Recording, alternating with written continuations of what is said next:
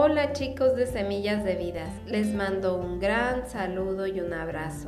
Deseo que se encuentren muy bien en compañía de sus amados.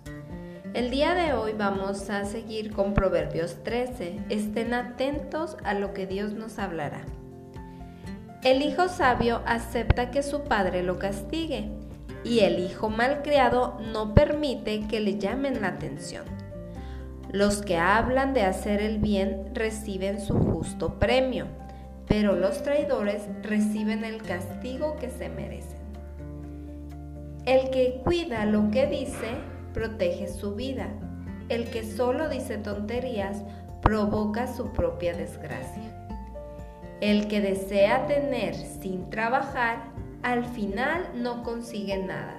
Trabaja y todo lo tendrás. La gente honrada odia la mentira. El malvado siempre causa vergüenza y deshonra. ¿Qué tal? Aquí chicos, en estos cinco versículos vimos la recompensa de los buenos y el castigo de los malos.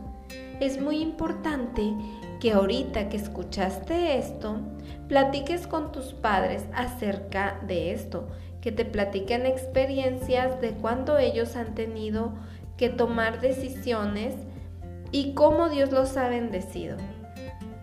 Te saludamos y deseamos que pronto nos volvamos a ver.